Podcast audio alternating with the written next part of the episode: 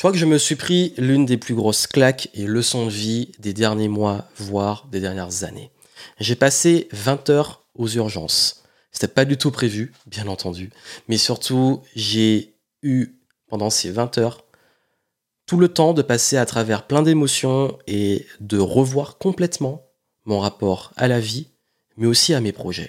Et aujourd'hui, j'ai envie d'en parler. J'ai envie de faire un format Game Entrepreneur Story où je raconte des anecdotes, mon parcours d'entrepreneur, mais aussi de vie. Format dans lequel euh, je partage vraiment une expérience sur le terrain. Et là, ça va être une expérience qui a été pour le coup désagréable, mais surtout qui m'a fait beaucoup réfléchir dans un contexte qui est beaucoup plus proche. D'habitude, dans ce format, je parle d'expériences qui sont, qui datent de plusieurs mois et surtout de plusieurs années. Et là, j'ai eu envie vraiment de partager ça. Bien entendu, je vais euh, raconter ce qui s'est passé, vous parler des différentes émotions par lesquelles je suis passé, euh, les peurs, les doutes, les inquiétudes euh, et pas mal d'éléments qui sont liés à mes faiblesses, parce que j'ai affronté des vraies peurs et des vraies faiblesses que j'ai dont je vais vous parler. Je vais me rendre vulnérable, mais surtout, avant de commencer et de vous raconter tout ça, il est important que vous compreniez que je suis un privilégié, vraiment, en tout cas pour le moment, et que si je peux en parler, c'est déjà que ça va. Parce que c'était une expérience désagréable, forcément, mais je suis pas là pour me plaindre, et vraiment pas. Parce que il y a des personnes, et j'en connais, et des personnes que je connais pas, qui vivent la maladie au quotidien, qui vivent les handicaps au quotidien, qui ont des proches qui ont la maladie ou le handicap, et euh, très sincèrement, je vous envoie un gros soutien et je ne vis, je ne vis même pas, j'ai pas vécu euh, un millième de ce que vous vivez et surtout, ça a été une expérience où j'ai eu peur justement de me retrouver avec des maladies graves, avec ces éléments-là, et euh, vous allez savoir quelles sont les conclusions et ce qui va se passer pour la suite. Et encore une fois aussi, je souhaite, et je veux le faire au début, remercier tous les professionnels de santé qui ont pris soin de moi, qui ont pris soin des gens qui m'entouraient aux urgences, qui sont débordés. Parce qu'il faut le dire, les gouvernements consécutifs n'ont pas aidé. L'hôpital est là vraiment dans une situation vraiment, vraiment très compliquée. Des urgences débordées et avec des sous-effectifs. Et vraiment, vraiment, un gros merci à eux de la prise en charge, d'avoir pris soin des gens, euh, l'équipe, euh, les infirmiers, infirmières, euh, médecins, tout, le monde a été au top et j'aurais jamais assez de gratitude de qu'ils aient pris soin de nous. Et même si ça a été dur, même si l'attente a été très longue, et vous allez comprendre pourquoi je suis resté 20 heures aux urgences. Je vais prendre mon temps, je vais poser les choses et je vais commencer à vous raconter cette histoire. Et si vous ne me connaissez pas, je suis Joanne Yangting, entrepreneur depuis 2008 et euh, dans mes contenus, je partage mes expériences euh, terrain dans l'entrepreneuriat, dans le business. Là, je vais parler de quelque chose qui n'a rien à voir, mais c'est très important parce que ça s'est arrivé peu de temps après mon anniversaire. Je précise, bien entendu, avez sûrement vu la durée du contenu, que ce sera un format long où je vais raconter l'histoire. Donc si vous n'aimez pas ce genre d'histoire, forcément c'est pas forcément pour vous, mais si vous voulez euh, savoir ce que j'ai vécu et surtout qu'est-ce qui s'est passé en termes de leçons, d'expérience, de questionnement sur la vie, d'introspection, bah profitez de ce partage d'expérience. Bonne écoute. À mon anniversaire, donc euh, début février, j'ai partagé un contenu sur 35 leçons de vie pour mes 35 ans et j'ai parlé à quel point la santé était au-dessus de tout. Et justement, il a fallu une belle leçon de vie parce que les choses sont bien faites, que quelques jours après, je sois challengé au niveau de la santé. Et là, j'ai pu affronter différentes peurs et faiblesses, que ça soit la peur bah, au niveau de la santé, de perdre la santé, la maladie, la souffrance, l'incertitude, moi ça me rend dingue l'incertitude, la patience, attendre, le sang, parce que moi je suis hématophobe. On va en parler.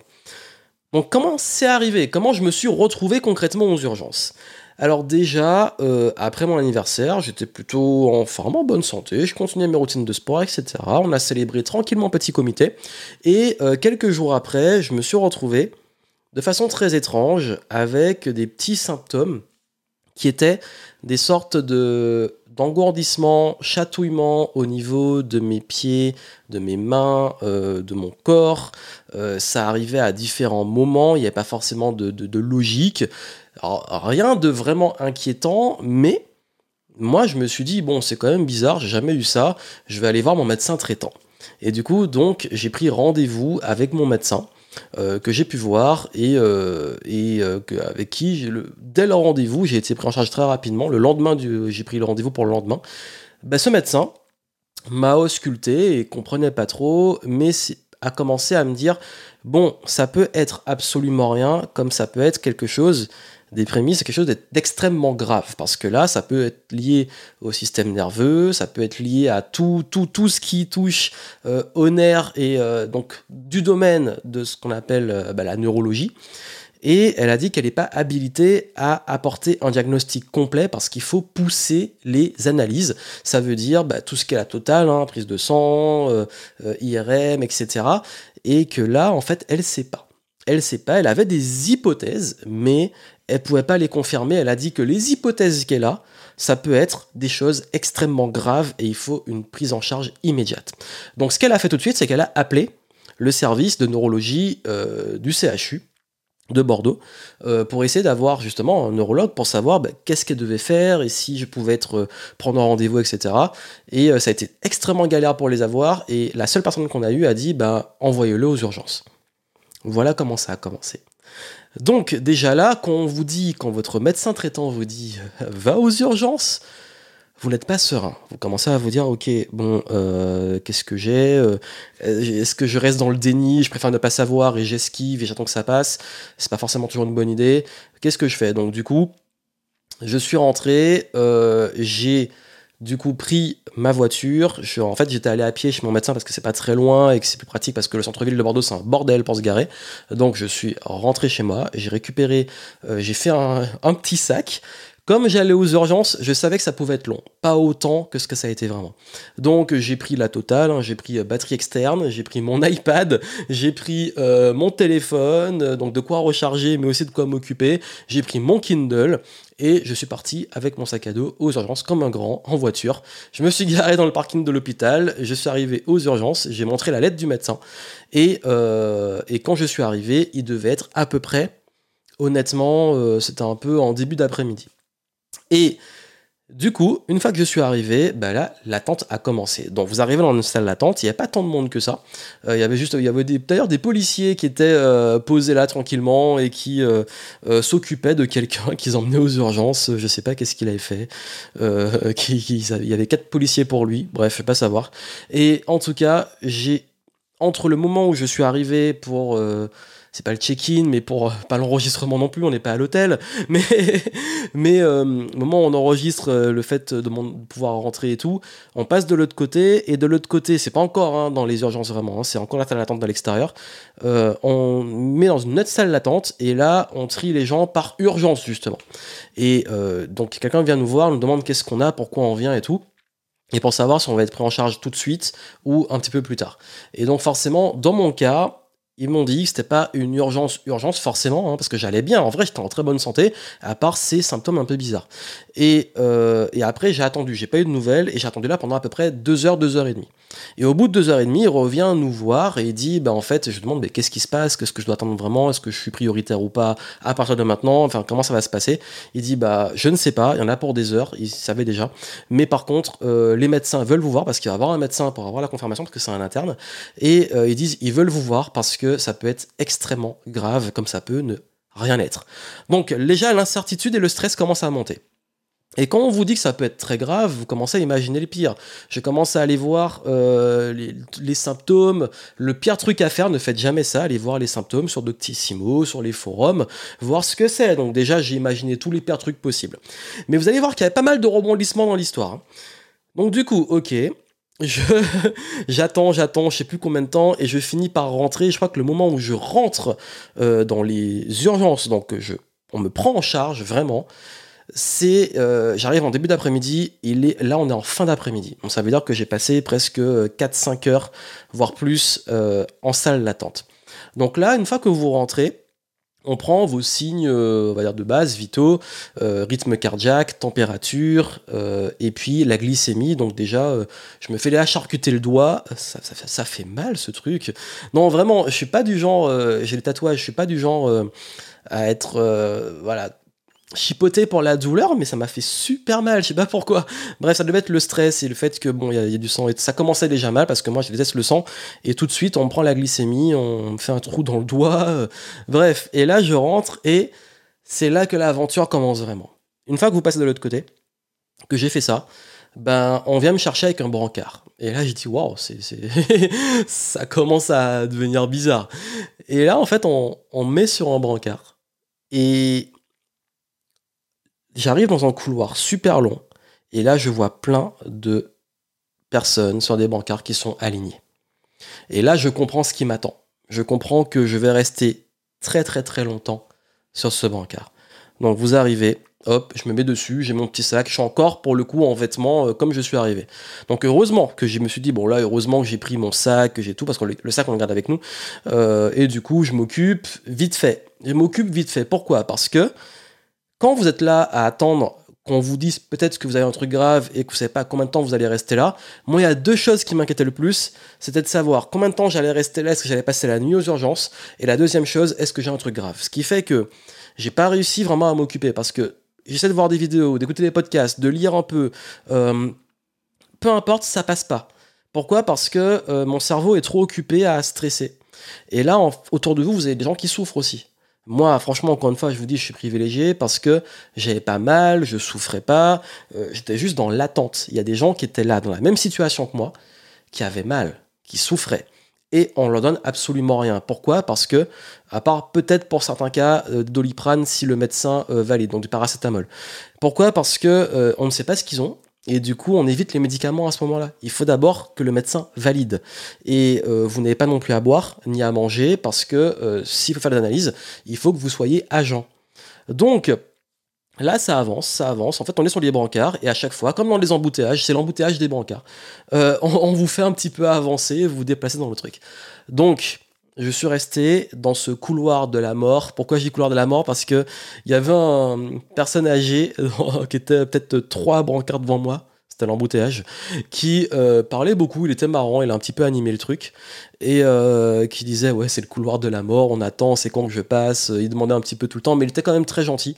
Et euh, et pendant ce temps-là, ben, euh, j'ai une infirmière qui est venue me voir et qui me dit, bah, j'ai demandé, mais comment ça va se passer concrètement? Mais je, suis patient, mais juste j'aimais un peu savoir euh, qu'est-ce qui va se passer et tout. Dit, mais je sais pas, euh, on va vous faire une prise de sang, on va analyser, etc. Vous allez voir un médecin, mais on sait pas quand.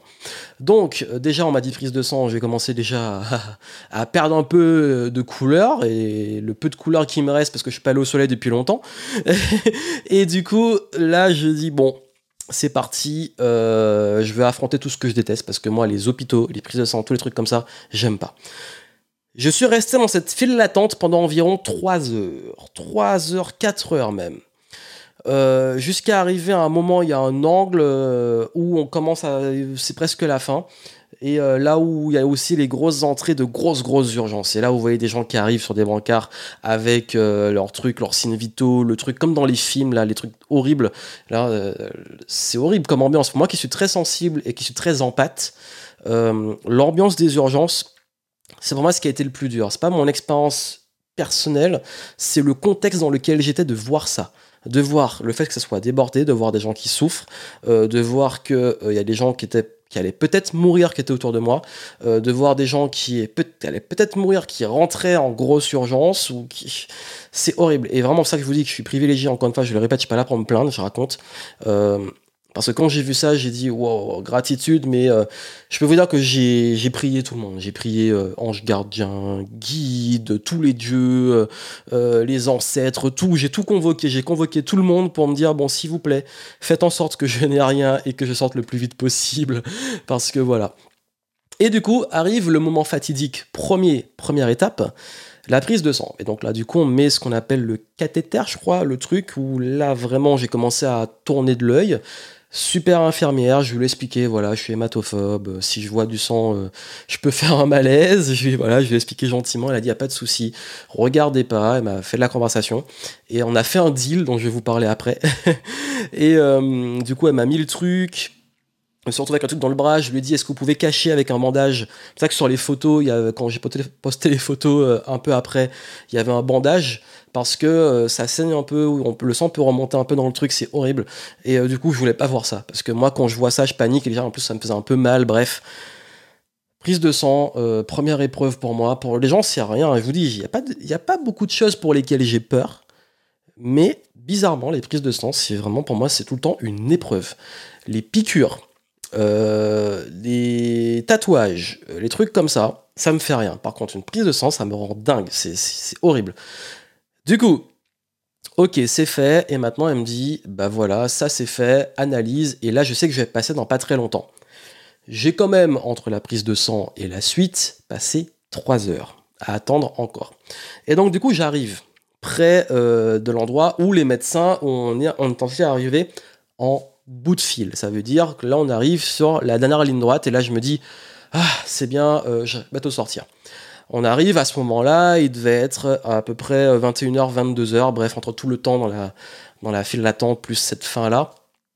Et Là, enfin, je vois un médecin et on m'emmène dans une salle donc pour être euh, analysé. Une salle, là, pour le coup, je suis tout seul. Avant, j'étais avec tout le monde. et euh, dans cette salle, on me fait me changer. Et là, je commence à m'inquiéter. C'est-à-dire que quand on me fait me changer, me mettre dans les tenues d'hôpital où on a un peu. Euh, le, on finit en sous-vêtements avec l'espèce de truc comme chez le coiffeur, là. et on a zéro style et le, cul derrière, la boxeur qui à l'air, le dos et le cul à l'air. Et là, je me dis, oula, je vais peut-être passer beaucoup de temps ici, plus de temps que prévu. Et donc, à ce moment-là, euh, je reste dans cette salle-là pendant à peu près une heure sans rien, sans qu'on me dise rien et tout. Et là, j'ai le médecin qui vient me voir. Et là, quand le médecin vient me voir, bah, pareil, on, y repasse. Euh, test de tension, euh, etc. Bref, les classiques. Et température. Et il me dit, vous avez de la fièvre. Donc moi, je suis inquiet parce que franchement, au moment où je suis allé là, bon, j'étais pas très très bien, mais j'étais pas non plus, je me sentais pas fiévreux et tout. Et là, je commence à, psychoter. J'ai de la fièvre, euh, j'ai des, des symptômes un peu bizarres. Mon médecin m'envoie là. Qu'est-ce que j'ai? J'ai un truc. Euh, qu'est-ce qui se passe? Et là, le premier verdict tombe et il m'a vraiment fait flipper. Ce verdict, c'est qu'il me dit voilà, monsieur, on a fait l'analyse de sang, etc. Euh, vous avez de l'anémie. Et normalement, je crois que le taux, c'est 14. J'étais à 6. 6. Ça veut dire en dessous de la moitié de ce qu'on est censé avoir en termes de globules euh, dans, le sang. Bref. Et je me dis, mais l'anémie, mais jamais eu d'anémie. Il me pose des questions sur ma famille, est-ce que j'ai dans mon entourage et tout. Je dis, bah non, c'est pas un truc fréquent, c'est jamais eu ça dans ma vie. Euh, il y a quelques jours, je faisais du sport. Je pense que c'est de l'anémie, j'aurais pas pu faire du sport, j'ai pas de problème. Il voit mes gencives, tout. Il y a rien qui montre de l'anémie. Euh, et, là, je commence vraiment à flipper parce qu'il commence à parler de, devoir me faire une euh, transfusion, je crois. Enfin bref, donner du sang parce que machin. Déjà, je commence à paniquer. Je commence à, poser des questions. Est-ce que j'ai le droit de refuser? Il n'y a pas un moyen plus souple et plus sain de, régénérer le truc? Je vais commencer à aller voir sur vraiment le truc. Mais quand vous attendez comme ça et que vous avez votre téléphone et Internet, même si on ne pas très bien la, la 5G, mais bref vous allez voir tout et n'importe quoi, surtout quand vous avez une heure, deux heures ou trois heures d'attente entre chaque, chaque truc. Et là, il dit bon, écoutez, on va, on va refaire l'analyse parce que euh, voilà, c'est inquiétant, il faut qu'on pousse le truc. Donc reprise de sang. Euh, bon, comme j'avais déjà le truc dans mon bras, au moins il n'y a pas eu de repiqûre et tout. Je regarde pas, c'est fait. L'infirmière repart et j'attends encore une heure. Quand je dis que c'est vraiment loin. Et là, elle revient et euh, ils me disent, ben en fait, euh, tout est ok, tout est normal, vous êtes à 14. Et ils commencent à se poser des questions, mais on vous a fait, on vous a donné du sang, on vous a... Euh, qu'est-ce qui s'est passé? Ils comprennent pas, en fait, comment ça peut changer comme ça. Et, moi, je dis, soit j'ai tellement pas voulu qu'on me fasse des trucs que je me suis guéri en, une heure et quelques, soit, oui, c'est la vraie raison, y a, je pense qu'il y a eu une erreur. Ça peut arriver, c'est très rare, mais ils ont dit ça peut arriver, une erreur. Donc, troisième analyse pour être sûr. Ça repart. Reprise de sang, nouvelle analyse. Et entre-temps, on me fait passer des tests euh, au niveau neurologique, euh, etc., au niveau de tout ce qui peut être euh, est-ce que je peux marcher droit, les trucs comme ça. Tout est ok. Franchement, je suis en forme, je commence juste à être fatigué d'être là. Et là, je suis là quand même depuis. J'arrive en début d'après-midi, là, on commence à être en. pas loin de minuit. Donc, c'est pour vous dire que je suis là depuis un moment. Et à ce moment-là, du coup, euh, quand ils reviennent, troisième verdict, tout est ok. Bon, bah c'était une erreur et tout va bien, mais par contre on repart de zéro. Donc essaie de comprendre. Mais il dit, mais en fait ils comprennent pas et tout. Donc du coup là, à ce moment-là, on m'envoie dans une nouvelle salle où j'ai passé le plus de temps. Cette salle, c'est une salle où on met les gens avec des espèces de, je sais pas comment on appelle ça, des paravents, bref, tous à des, des, des lits, enfin brancards alignés avec des paravents entre les trucs avec euh, majoritairement des personnes âgées autour de moi. Et là, je comprends que je vais rester peut-être la nuit. Et là, je commence à me dire, ah ouais, je vais rester là longtemps et je continue de psychoter. Et pendant ce moment-là, euh, j'ai attendu peut-être deux heures. Donc, je crois que minuit est passé. On arrive peut-être à une heure ou deux heures du matin. Et là, j'ai une, euh, j'ai le chef. Enfin, je sais pas si c'est la chef ou en tout cas des personnes spécialisées département neurologie qui vient me voir avec une euh, interne, donc je pense une stagiaire, enfin quelqu'un qui apprend, et qui va m'ausculter. Et là, c'est la personne que je devais attendre depuis le début. Et là, donc du coup, elle me fait passer euh, plein de tests, euh, les tests de réflexe et tout, et il y a des trucs, tout va bien, mais il y a quand même des trucs bizarres. Donc c'est pas tout va bien, a, c'est, étrange, c'est tout va bien, mais. Et le mais, on ne sait pas pourquoi, et, et, elle comprend pas, mais c'est un mec qui peut ne pas être grave comme extrêmement grave. Ça veut dire que j'avais des réflexes extrêmes, beaucoup plus vifs que ce qui est normal, ce qui est souvent lié à une inflammation ou un problème, le problème pour lequel j'étais venu apparemment. Euh, le fait aussi, je sais pas, on fait les tests, bref, il y a des trucs qui étaient un peu bizarres. Et du coup, comme c'était bizarre, au bout d'un moment, elle dit, bon, elle teste, elle teste, elle teste, elle dit, bon, ok, bon, là, franchement, euh, je vois pas l'intérêt de vous garder, on a pas, franchement, je pense que vous pourriez partir. Et là, je commence moi au fond de me dire yes, yes. Une heure après, elle revient et elle dit bah non, on va vous envoyer à l'IRM. Comme ça, au moins, vous ne serez pas venu pour rien. J'ai deux émotions au fond de moi. Je me dis bon, euh, ok.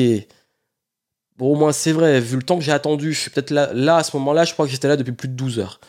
J'ai dit, bon, quitte à être là, autant faire tous les tests possibles, comme ça au moins je sors, etc. D'un autre côté, j'étais un peu, bon, je vais bien. Et puis un petit côté de déni, Franchement, il y a des fois, je préfère pas savoir. Si ça peut aller, je pars et puis voilà, je veux vivre, je veux vivre.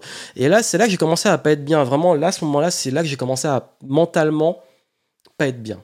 Ça veut dire que là, c'est encore de l'incertitude, là, c'est de l'impatience, là, c'est des questionnements. Est-ce que le déni n'est pas mieux sur l'existence Est-ce que le déni n'est pas mieux que le fait de savoir euh, La liberté, le fait d'avoir vraiment envie d'être chez moi dans mon lit, quitte à être allongé, je préfère être sur un lit chez moi ou en sécurité.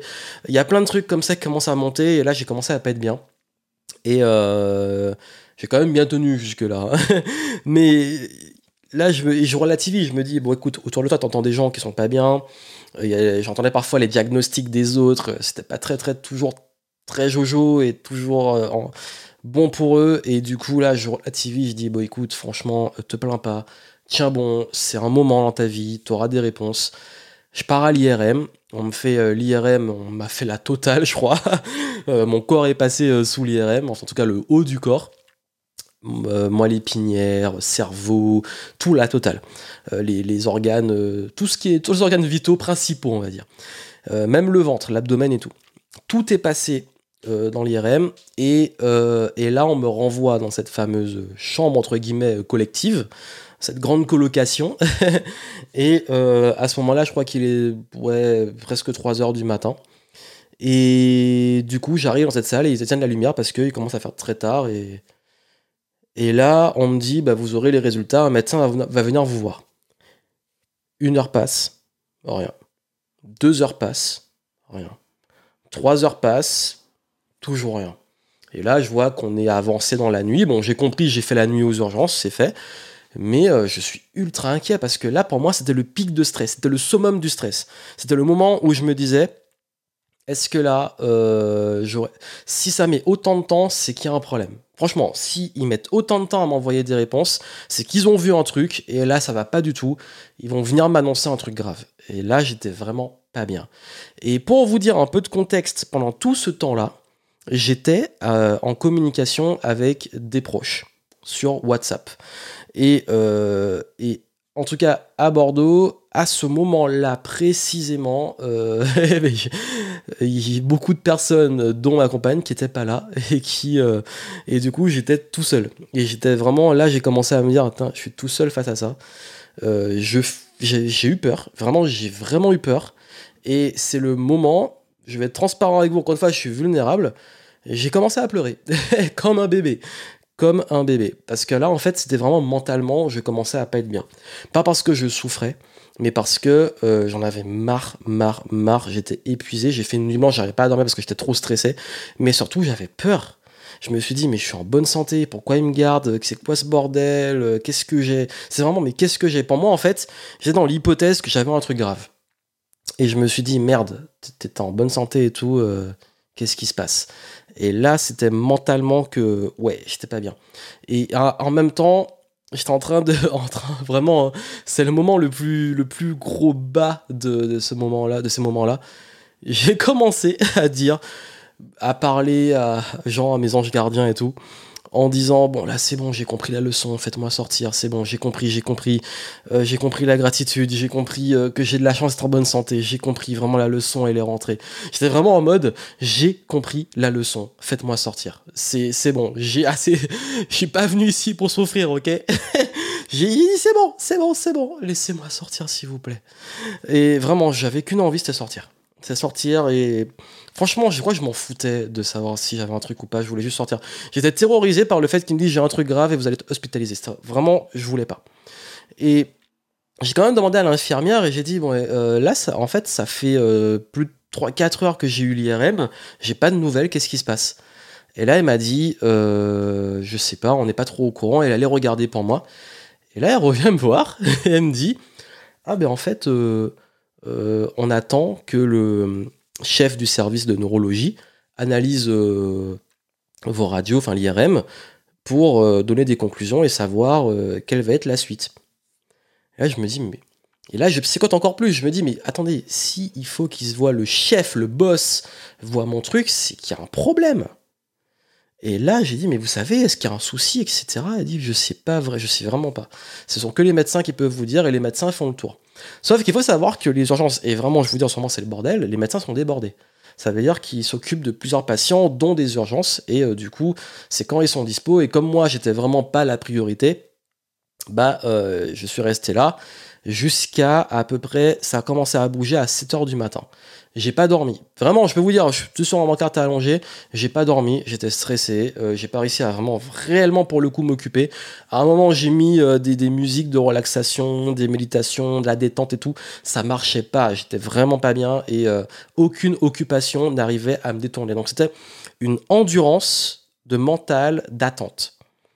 Et là, j'ai le médecin que j'ai vu, donc l'interne que j'ai vu plus tôt, qui est venu me voir euh, et, d'ailleurs, j'ai oublié de vous préciser, à ce moment-là, on m'a dit que le chef arrivait à 8 heures. Et donc j'ai compris, vous auriez pu me le dire avant. Euh, euh, c'est bien de me dire que je suis venu, était déjà là faire une IRM, mais peut-être qu'il fallait peut-être me mettre au courant que j'allais passer la nuit là et que j'aurais les réponses le lendemain matin parce qu'il n'y a personne, il n'y a, qu'un médecin qui était là, mais c'est pas lui qui s'occupait de ça. Psychologiquement, parfois c'est mieux quand on communique. Donc pour le coup, encore une fois, je blâme personne, c'est le bordel, ils font de leur mieux. Mais j'avoue qu'il y a des fois, il vaut mieux peut-être communiquer au moins sur ce genre d'infos plus tôt, parce que l'attente, elle est horrible. Au moins, si on a des réponses, je sais, ok, j'attends jusqu'à 8 heures, c'est horrible, je prends sur moi, je sais que j'ai une deadline. Et en plus, on m'a dit, bon, 8 heures, mais euh, c'est le minimum. C'est, il arrive à 8 heures, c'est pas dit qu'à 8 heures, le gars va aller regarder mes, mes trucs. Donc, ok. Et là, bah, j'ai vu, euh, de toute façon, j'ai fait une nuit blanche, j'ai vu euh, les tout l'hôpital qui, le, le, matin, vers 7-8 heures, commençait à s'animer. Les gens qui arrivent au travail, tout le monde qui, euh, qui se dit bonjour et tout, ça, s'anime. Et là, je vois mon médecin qui passe. Et là, je l'alerte. Je lui dis, bon, voilà, euh, ça, on m'a pas donné de réponse. J'ai fait les REM depuis, euh, en pleine nuit hier. J'ai pas, j'ai passé la nuit là. Je suis fatigué. J'ai vraiment envie qu'on me donne des réponses et que ça avance. En plus, là, j'occupe un lit. Franchement, s'il y a rien, laissez-moi partir parce qu'il y a d'autres gens qui attendent. Bref, voilà, j'ai un peu joué ça aussi. Et j'ai vraiment, pendant tout ce moment-là, j'ai vraiment tenu à rester le plus poli et patient possible, même si j'allais pas bien. Mais je vous cache pas qu'il y a un moment, l'infirmière qui est venue me voir le matin euh, et le médecin, ils ont vu que j'avais des petites larmes au moment où ils sont venus. Parce que c'est un moment où j'ai recraqué, peut-être deux, heures, deux, heures après mon premier craquage. Et du coup, j'étais là, mais je prenais sur moi. Et euh, quand ils sont venus, ils ont vu ça, je pense qu'ils ont vu, bon, parce que souvent ils disaient, bon, il est jeune, euh, il a l'air en bonne santé, on ne sait pas, ils ont vu que là, bon, peut-être faire avancer le truc et le libérer le plus vite possible. Et, là, Le médecin est venu me voir, il m'a dit écoutez, je reviens vous voir, on va, je suis, euh, j'attends le, chef et tout, on va, on va regarder, on vient vous voir. Et, euh, et, quelques une heure, deux heures après, il revient me voir et là j'ai le verdict. J'ai le verdict. Et il me dit justement qu'ils ont analysé l'IRM, qu'ils ont fait tout le tour, tous les organes et tout. Et il n'y a rien. Tout est ok. Au fond de moi, j'éclate de joie. Mais le problème, c'est que pas assez. Il y a un mais. Il me dit il y a un mais. Mais il y a un truc qui m'inquiète. Il dit ça. Et quand il me dit ça, je peux pas éclater ma joie parce qu'il y a un mais. Et ce mais-là, il met du temps à donner les trucs. Et du coup, je, dis, mais c'est quoi le mais? C'est quoi? Il me dit, bah, vous avez un peu d'arthrose dans le dos. Je dis, ah, euh, ok. Honnêtement, je pense que c'est à cause de mes 10 ans de capoeira, me tourner le dos dans tous les sens avec des acrobaties et tout. J'ai niqué mon dos. Arts martiaux, capoeira, sport, j'ai vraiment défoncé mon dos. Je me suis dit, s'il y ça, honnêtement, euh, je prendrai les dispositions. ils m'ont dit, bah, ça peut vous faire souffrir un peu quand vous serez plus âgé et tout. J'ai pas de problème de dos aujourd'hui, mais je sais que ça fait quelques années que j'en prends soin, je fais attention, je fais des choses moins violentes, etc. Bref, que ça. Et il me dit Bon, écoutez, vraiment, c'est vrai qu'on vous a fait beaucoup attendre. Euh, on vous a fait beaucoup d'analyses. On s'est peut-être enflammé pour rien. Il m'a dit que au moment où il a vu l'anémie, le moment où il a vu euh, les symptômes, tout ça, ils sont passés par toutes les hypothèses, euh, dont la leucémie, dont un cancer bien caché, dont un problème nerveux, dont un problème au niveau de la, la, moelle épinière, bref, des trucs comme ça qui sont extrêmement graves. Et tout ça fait que ils ont dit bah oui, il fallait analyser pour être sûr. Au moins là, vous êtes sûr d'être en bonne santé. Et pour vos symptômes, on ne sait pas. On ne sait pas. Et encore aujourd'hui, je ne sais pas. C'est passé. C'est passé, on ne sait pas. Ça peut être un moment où j'étais un peu engourdi, ça peut être un passage. Bref, il y a tellement de trucs, de, raisons, mais je suis en bonne santé. Et là, il m'a dit bah écoutez, on va vous laisser sortir. Donc là, je suis content. Euh, matinée et je peux enfin quitter les urgences, me rhabiller. Trop content. Euh, on m'enlève le truc au bras. J'avais assez mal, je sais pas si c'est psychologique, mais j'avais très mal au bras à cause du, cathéter, euh, mais je crois que c'était vraiment psychologique. Et, du coup, bah, je suis parti, on m'a demandé si quelqu'un venait me chercher. Franchement, bon, j'avoue, c'est pas leur faute, c'est moi. Enfin, ils m'ont demandé, mais après, ils sont passés à autre chose. On m'a pas redemandé, je suis rentré par mes propres moyens, j'ai repris la voiture, je suis parti. J'étais, franchement, j'étais en très bonne santé. Si je peux pas conduire, je l'aurais pas fait. J'ai pas pris de médicaments, j'ai pas eu de somnifères ou de trucs. J'ai eu zéro médicament. J'étais juste, en fait, franchement, c'est tellement content de sortir que j'ai cette sorte d'adrénaline, ce truc, ce shot de l'excitation de partir. Donc j'étais en pleine forme. Donc je suis rentré. En plus, euh, voilà, j'ai, je suis rentré en voiture et je suis rentré chez moi pour dormir. Sauf que j'ai pas réussi à dormir tout de suite parce que j'étais un petit peu bousculé. Je vais pas dire traumatisé parce qu'il n'y a pas dans la vie. Franchement, c'est pas un traumatisme. Mais j'étais, euh, ça ruminait dans ma tête. Je me suis posé plein de questions. Et euh, le truc qui s'est passé, c'est que je vous ai raconté toute l'histoire. Parce que euh, je pense que j'en ai perdu beaucoup en cours de route, mais je voulais vous raconter l'histoire intégrale. Franchement, quand je suis rentré, je me suis posé beaucoup de questions. Parce que ce mois de février, j'avais énormément euh, d'objectifs, de choses importantes pour moi à faire. J'ai tout balayé. Vraiment, j'ai tout balayé. J'ai dit, bon, écoute, tant pis. J'ai déculpabilisé. J'ai dit, si tu les fais pas, là, tu as eu la preuve. Encore une fois, je le prends vraiment comme une leçon de vie. Et comme je vous dis, je suis un privilégié. J'ai la chance de pouvoir me poser ces questions et de pouvoir faire ce genre de bilan. Mais je me suis dit, ok, tu sais pas, tu peux voir que du jour au lendemain, tout peut basculer. On le sait, je le sais, vous le savez. Par contre, le fait de le vivre, parce que quand je l'ai vécu, j'étais à un moment où tout pouvait basculer en termes de santé. Et c'est le plus précieux pour moi, vraiment, c'est le plus précieux. Et là, je me suis dit, oui, déculpabilise de ne pas faire ce que tu as à faire, mais par contre, vis ta vie à fond. Parce que tu sais pas combien d'heures, jours, semaines, mois, années, tu vas te retrouver là et tu auras vraiment un truc grave, où tu pourras plus vivre ta liberté à fond. Entre temps, ma compagne elle est rentrée, j'ai pris, enfin ma famille était, une partie de ma famille était au courant, j'en ai prévenu d'autres. Bref, tout est rentré dans l'ordre, mais j'étais vraiment chamboulé. J'étais pas vraiment très bien. Et si je vous parle de ça, c'est parce que euh, je, bah, je, voulais justement vous raconter. J'ai fait un petit post sur les réseaux euh, qui ont eu beaucoup de réactions et, je et beaucoup de personnes m'ont dit bah, J'ai dit, est-ce que vous voulez que je raconte sur YouTube? Et en podcast euh, Je mettrai les deux formats. Beaucoup m'ont dit oui, ça nous intéresse. Mais encore une fois, il y a ça et il y a tout ce qu'il y a derrière.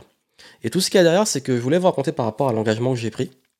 Euh, L'infirmière qui m'a fait ma prise de sang, on a parlé un petit peu, bah voilà, pour euh, détourner l'attention de, l'éventuel malaise et de l'aspect euh, désagréable de cette expérience pour moi.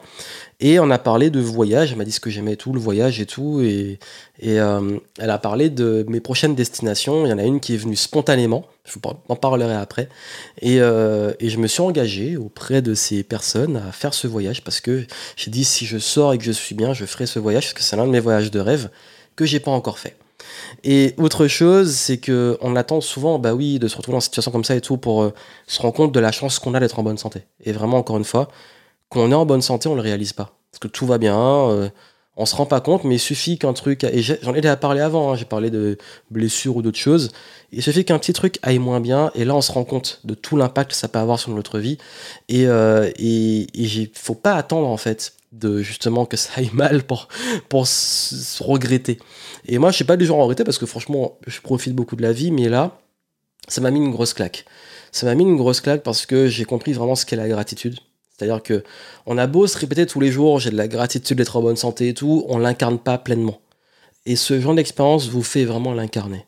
Parce que vous, vous prenez conscience que même le fait d'être juste chez soi, juste d'avoir son petit confort, c'est un privilège. Parce que quand on est aux urgences, on n'a pas de confort. On a tout ce qui peut arriver. On n'a qu'une envie. Bon, le coup, c'est rentrer chez soi et être avec ceux qu'on aime. Donc, être avec ceux qu'on aime dans un confort, on oublie la valeur que ça a. On oublie aussi le fait aussi de prendre vraiment soin de soi. C'est-à-dire qu'après ça, j'ai balayé beaucoup de choses que je devais faire et je suis juste parti euh, en nature. J'ai fait un petit coup très express de thalasso parce que moi, pour me régénérer, il me faut de l'eau de mer. Donc j'ai pris de, bonne eau de mer, euh, euh, du hammam, du, des, jets qui massent un peu et tout, la, vraie mer, la vue sur la mer et tout. Bref, ce qui, moi, me, me, me régénère parce que après ça, j'étais fatigué et surtout, ça m'a comme si je suis passé dans une sorte de, machine à laver. C'est vraiment, c'était une expérience qui m'a chamboulé, mais c'était beaucoup plus mental que physique. Parce que j'ai remis en cause mon existence. Et vraiment, je vous le dis, et c'est souvent pour ça, en fait, qu'on vit, parfois, quand on vit des choses euh, soit difficiles, soit euh, des choses qui euh, nous mettent face à nos réelles peurs profondes et face à la perte potentielle de ce qui est important pour nous. Parce que pour le coup, j'étais face à une perte potentielle, elle n'était pas là, elle n'est pas arrivée, elle aurait pu arriver. Quand ça arrive, ça arrive. Mais là, j'ai pu me poser la question de, je peux perdre cette liberté, cette santé, et là, vraiment, qu'est-ce qui se passe pour la suite? Et je me suis engagé personnellement à continuer à partager ce genre de message pour vous encourager à profiter vraiment de la vie, pour euh, profiter de chaque moment, les choses vraiment très simples, de pas attendre, parce qu'il y a des choses sur lesquelles j'ai un peu procrastiné, comme nous tous, beaucoup moins cette année parce que je me suis donné un gros coup de pied au cul, mais il y a des choses quand même que j'ai encore un petit peu euh, retardé. Pas se mettre la pression, parce que le problème de la pression et tout, c'est qu'on oublie de vivre justement. Mais par contre, me dire, bon, ça c'est important pour toi, n'attends pas pour le faire. Ça c'est important, n'attends pas pour le faire, fais-le. Tout ce qui est important, mets-le en priorité notamment ta santé. Et, voilà pourquoi je voulais vraiment le partager avec vous, parce que c'est une expérience qui, ça change. Ça change parce que, euh, je, encore une fois, je vous dis, je me plains pas, ça a été vraiment un passage euh, qui n'a pas, m'a pas apporté de grosses souffrances, notamment physiques, ni d'impact sur le long terme. Et il y a des gens qui, quand, enfin, ça m'est déjà arrivé d'aller là et de ressortir avec un plâtre ou autre, des gens qui vont là et qui ont vraiment des vraies maladies et qui, euh, sont hospitalisés, qui souffrent et tout, encore une fois, ben, pour avoir été dedans, c'est ça aussi qui m'a calmé. Je me suis dit, bon, euh, t'as pas le droit de te plaindre. Et de la gratitude pour ce que tu as. Et surtout, profite. Parce que même des gens qui étaient là, et rares avec qui j'ai parlé, m'ont dit, bah oui, euh, faut profiter euh, quand tu sortiras, ça, ça, ça. Et du coup, même pour moi et aussi pour eux, bah, voilà, cet engagement que j'ai pris. Et je souhaitais vraiment le partager avec vous. Et je veux que vous n'attendiez pas d'avoir cette situation difficile. Parfois, il est faux. mais euh, pour vraiment vous connecter à ce qui est important. Et ça, c'est un message que j'ai depuis très longtemps, mais c'est un rappel. C'est un rappel, et là, je me suis pris un gros rappel, une grosse claque. Euh, pour le coup, comme j'ai dit, hein, j'ai dit, euh, j'ai compris la leçon, faites-moi sortir.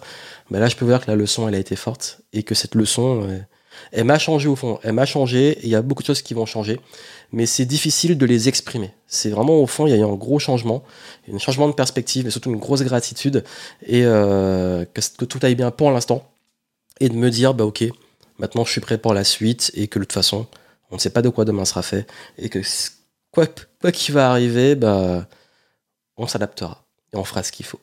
Voilà pour le partage. C'était un format long, c'était prévu, mais en tout cas, ça me tenait à cœur de le partager avec vous.